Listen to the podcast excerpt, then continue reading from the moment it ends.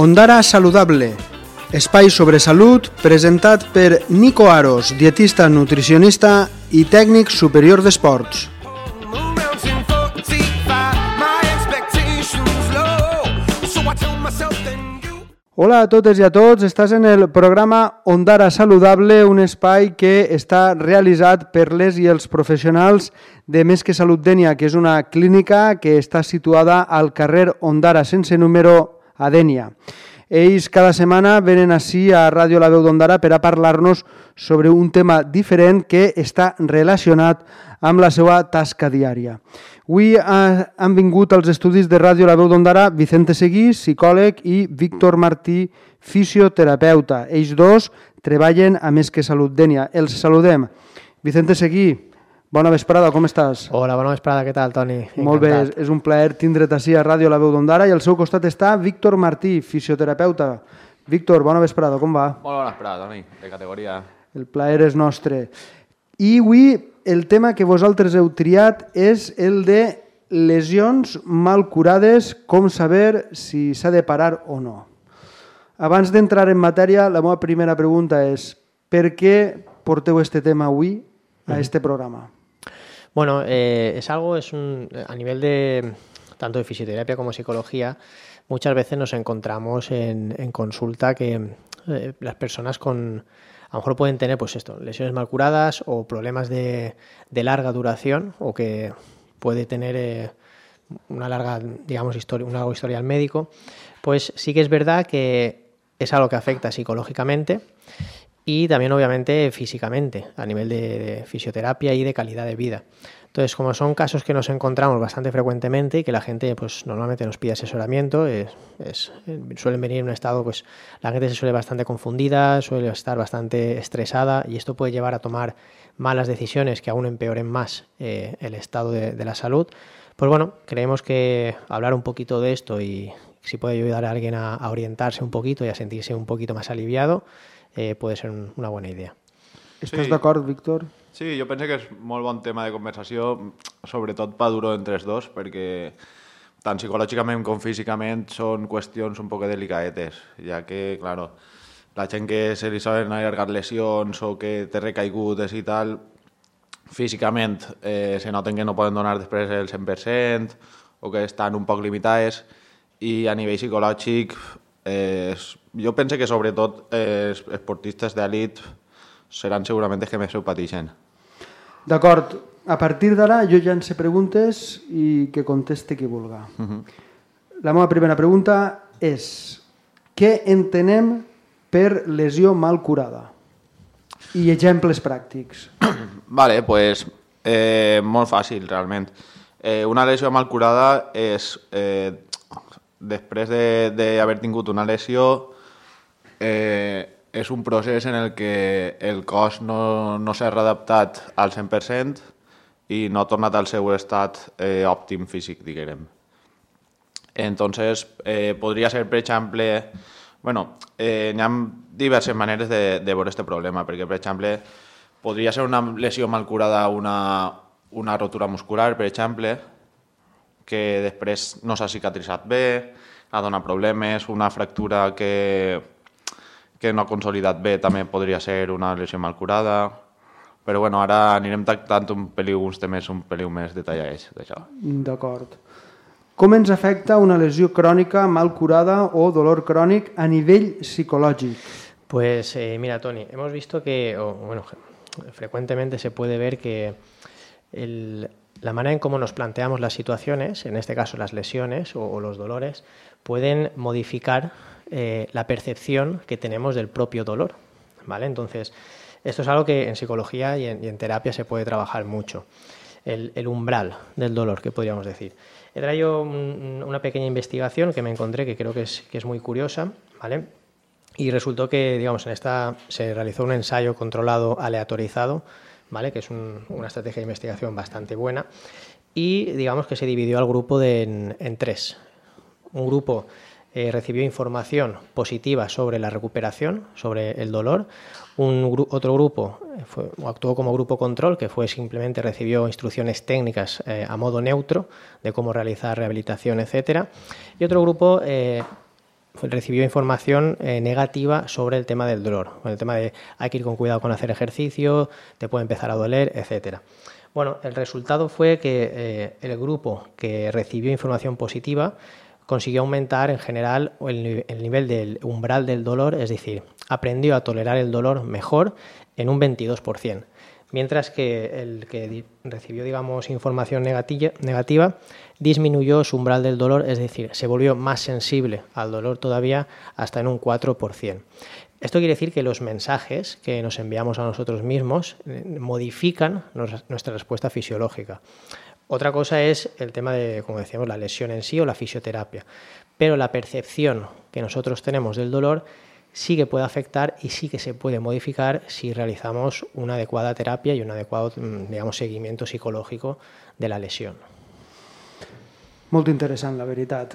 Un turmell fracturat que no ha recuperat la seva mobilitat en un 100% és una lesió mal curada? Eh, podríem dir que sí, en certa manera, perquè eh, depèn molt de, dels nivells de mobilitat, claro. Eh, depèn molt si estem parlant d'una persona que està fent certa activitat, com pugui ser, per exemple, un jugador de futbol, està jugant a futbol, eh, pateix aquesta fractura i després eh, la, se consolida, se fa la rehabilitació i no arriba als nivells de mobilitat que tenia abans. Això sol passar, és, és molt habitual i de fet sempre que pateixes una fractura eh, òssea, per exemple, el teu cos se té que readaptar a aquesta nova situació. Aleshores, és, és difícil també dir si és una, o sigui, si és una, una patologia mal curada o no. Perquè realment, si tu has perdut un percentatge xicotet de la mobilitat que tenies abans, però això no t'impedeix eh, continuar a la teva vida, o sigui, les teves activitats eh, rutinàries i tal, eh, podríem dir que està ben curat. Però, clar, si, si, sí que és de veres que si tu perds a lo millor un 15% per exemple de la mobilitat que tens i això implica que tingues que modificar els teus patrons de moviment, ahí ja estem parlant de coses un peliu diferents. I podem parlar d'esquinços mal curats? Sí, això és el més habitual del món, la veritat. Sí. Ja ho parlarem eh, un altre dia, que, que vas vindre també així. I eh, jo diria que és la, la patologia més mal curada, habitualment. Perquè un esquins mal curat després eh, pot tornar a caure altra vegada en una altra lesió. És molt fàcil, per això és molt important el paper de la readaptació i sobretot tindre en compte quines són les activitats que se fan habitualment i tratar un poc la, la readaptació en aquest sentit, en aquesta orientació. Des d'un punt de vista psicològic, com sabem si s'ha de parar o no? Mm -hmm. Te ho pregunto perquè la gent que està acostumada a fer esport Sí. té un problema, entre cometes, perquè no sap què ha de parar o si ha de parar perquè com està acostumat o acostumada a fer esport, Sí. no sap si ha de parar o no. Entiendo. Sí, esto es algo muy habitual realmente. De hecho, hablábamos ahora de los esguinces mal curados. Aquí conmigo tenéis un ejemplo, ¿vale? Cuando jugaba fútbol. Yo creo que hay unas cuantas cosas, unos cuantos detalles que a nivel psicológico nos pueden ayudar eh, a gestionar este tipo de situaciones. Lo primero, sobre todo para gente deportista, que podemos hablar, hay a veces pues el tema del umbral del dolor es a lo mejor diferente a respecto a la, población que no es tan activa, pueden estar un poco más más arriba, más alto, y eso llevanos también a, a una confusión, a seguir cuando a lo mejor deberíamos parar. Bueno, el primer consejo obviamente es que consultar a un profesional.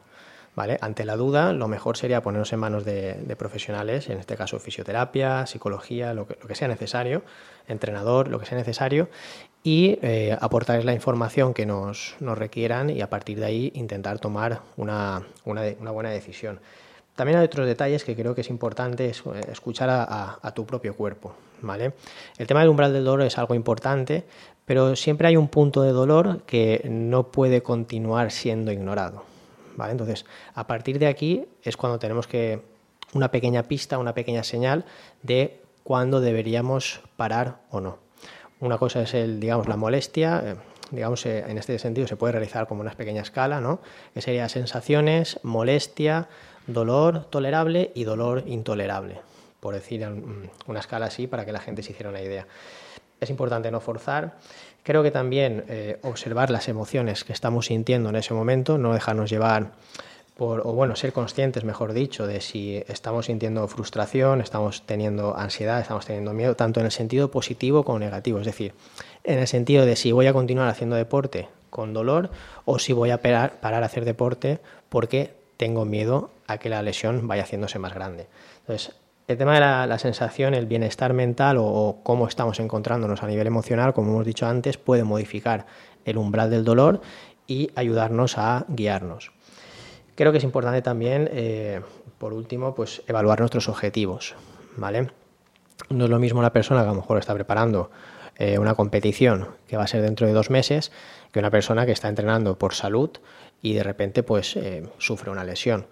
De- dependiendo de los objetivos, pues también tenemos que hacer una evaluación eh, buena de cuándo tenemos que parar, cuándo tenemos que seguir y como he dicho siempre, pues en la medida de lo posible ponernos en manos de un profesional.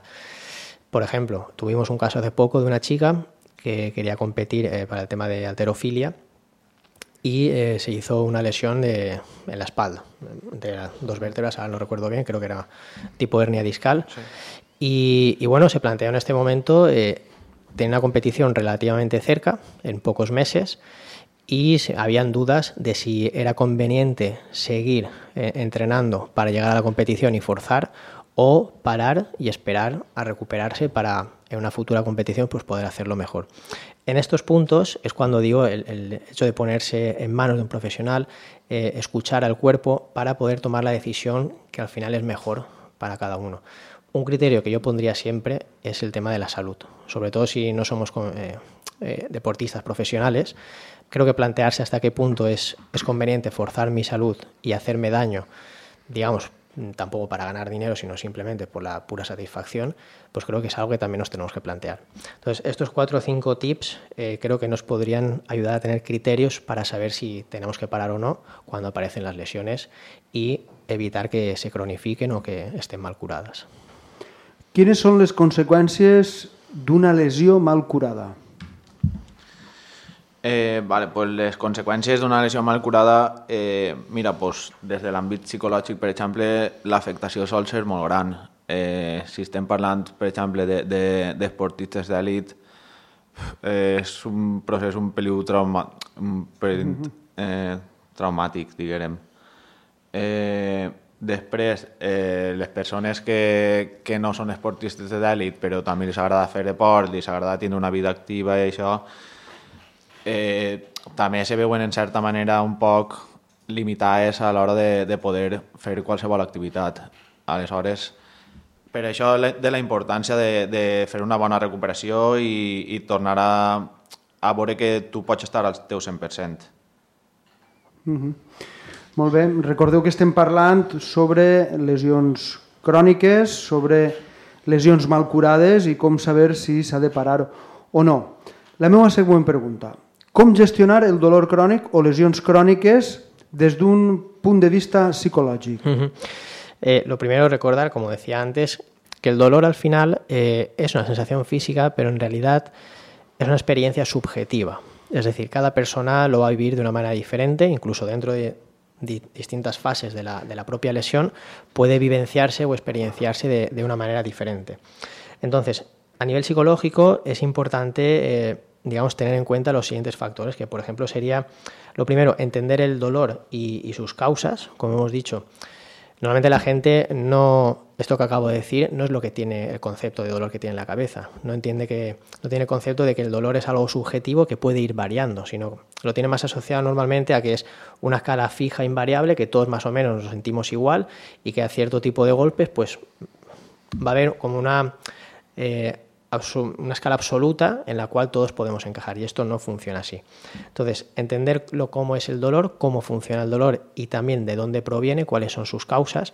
Por ejemplo, eh, una persona puede a lo mejor estar sintiendo dolor lumbar y cree que a lo mejor es eso porque ha dormido esta noche mal y a lo mejor eh, simplemente es el resultado de que el día anterior o lleva varios días eh, que está sentado trabajando durante demasiadas horas sin estirar, sin y ahí se ha producido pues a lo mejor hay una sobrecarga, ¿vale? Entonces, las causas de dónde proviene el dolor nos pueden ayudar a comprenderlo y a ser más efectivos sobre las estrategias que utilizamos. Digamos, eh, otra parte, otro punto sería pues adoptar estrategias de afrontamiento saludables. Por ejemplo, eh, técnicas de relajación, eh, como hemos dicho, terapia cognitivo-conductual, que sería lo que haríamos en, psicología, terapia de exposición, que sería, digamos, para superar miedos o, límites que podamos tener al dolor. Por ejemplo, tenemos una persona que está haciendo mm, levantando peso muerto, se produce una lesión y luego tiene miedo o ya realmente parece como si le faltara esa fuerza para volver a levantar ese mismo peso con el cual se produjo la lesión. Ahí normalmente suele haber un limitante psicológico. Entonces, una terapia exposición, ir afrontando gradualmente pesos progresivos hasta que lleguemos a ese punto, pues podría ser una buena estrategia para manejar el dolor.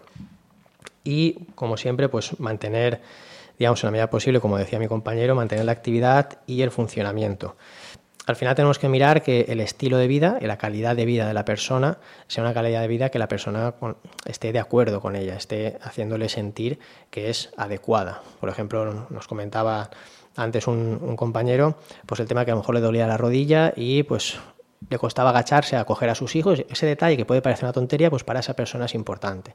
Entonces hay que vigilar siempre que el dolor eh, vaya también, esté controlado y no limite en la medida de lo posible la calidad de vida de la persona. Estas tres cositas creo que serían eh, necesarias para funcionar o para gestionar el dolor. A nivell físic, com podem adonar-nos de que hi ha alguna cosa que no està funcionant amb normalitat? Val, pues en este cas eh, jo crec que una estratègia molt, molt important, com bé estava dient el meu company Vicent, és que hi ha que, ha que saber escoltar bé el cos i saber quines són les sensacions que tu estàs tinguent en cada moment. Per això és evident que fa falta una experiència prèvia. És a dir, tu te fa falta eh, tindre molta pràctica i saber que, per exemple, quan tens un tironet eh, muscular, diguem, eh, quines són les sensacions que has tingut i com pots evitar que això torni a passar. Eh, és molt important també tindre en compte eh, els, més nanos, sobretot en això, perquè són persones que no han tingut aquestes experiències prèvies d'aquest tipus de lesions, aleshores, a l'hora de, de saber transmetre com donar-se compte d'aquest tipus de situacions, eh, tenim que fer-nos càrrec i tenim que saber molt bé quines són les preguntes que n'hi ha que fer-los eh, i com orientar-los un poc, perquè, per ficar un exemple, no és el mateix preguntar-li a un xiquet eh, si s'ha trencat muscularment que preguntar-li has notat si com si tingués, com si t'hagueren pegat una pedra al, mus al múscul, si tingueres les cames ca més cansades, eh, aquest tipus de preguntetes per anar guiant al xiquet a donar-se compte de dir, vale, pues estic en aquest tipus de situació i així en un futur que, que se vagin donant també compte. Està clar que les persones més majors que ja tenim unes experiències prèvies eh, en aquest sentit, mos, se mos fa molt més fàcil eh, adonar-nos d'aquest tipus de situacions. Encara que estem, sí que és de veres que estem parlant ara a nivell muscular. A nivell mecànic eh, d'una articulació les coses se compliquen un poc perquè les sensacions a lo millor apareixen de colp a repent i tu d'un dia a un altre tens una limitació de, del muscle, per exemple, i no pots tindre la mateixa mobilitat. Aleshores, també hi ha que... Moltes vegades també aquest tipus de situacions, lo del muscle, per exemple, se dona arrel de, de, d'unes sobrecàrregues que, que solen aparèixer en, en, a nivell del trapecio, cervicals, i això limita. Entonces, també n'hi ha que anar donant-se un poc de compte de com està funcionant el nostre cos i, i, i ser conseqüent en, en el que estem fent. Ja per últim, com podem establir límits, paràmetres psicològics per a prendre? Es una buena pregunta. Mira, haré un poquito un, repaso de lo que hemos ido comentando. ¿vale? Lo primero, un buen parámetro para tomar decisiones a nivel psicológico, pues como hemos dicho, es eh, buscar apoyo. Hablar con amigos, familiares, sobre todo con profesionales eh, de la salud, del problema que nos ocupe, para ayudarnos a tomar eh, decisiones. Creo que después está bien también escuchar la intuición, lo que venimos diciendo de escuchar al cuerpo, como decía mi compañero Víctor ahora mismo, ir aprendiendo de experiencias previas de cómo lo hemos gestionado, qué nos ha pasado, etcétera, y a partir de ahí ir generando aprendizajes que corregiría, qué haría diferente la próxima, la siguiente vez, qué hice bien y tengo que volver a repetir. Y creo que también, pues, eh, en base a establecer unos objetivos, ¿vale? Según nuestras necesidades o prioridades, considerando siempre las consecuencias. Es decir, yo busco un profesional, eh, busco apoyo, escucho a mi cuerpo y a partir de ahí genero unos objetivos que, en los cuales eh, tenga en cuenta cuáles son eh, las consecuencias de escoger una decisión, es decir, un objetivo u otro. Creo que esos tres o cuatro detalles serían importantes a la hora de establecer y de tomar decisiones a nivel psicológico con, la- con el tema de lesiones crónicas, lesiones mal curadas o dolores de, de larga duración. És important saber que tots aquests temes Ujú. es tracten a Més que Salut, que és una clínica que està situada al carrer Ondara, sense número, a Dènia. Gràcies a ells i a elles tenim este programa així a Ràdio La Veu d'Ondara. Vicente Seguí és psicòleg, Víctor Martí és fisioterapeuta. Per a que la gent tinga més informació, què pot fer?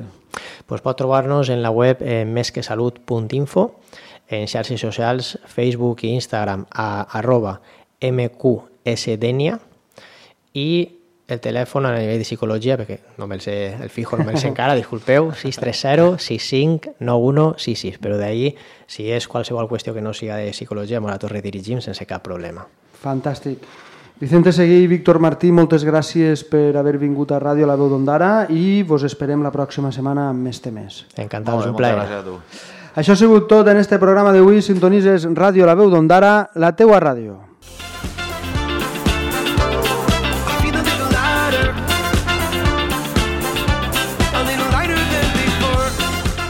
Ondara Saludable, espai sobre salut presentat per Nico Aros, dietista nutricionista i tècnic superior d'esports.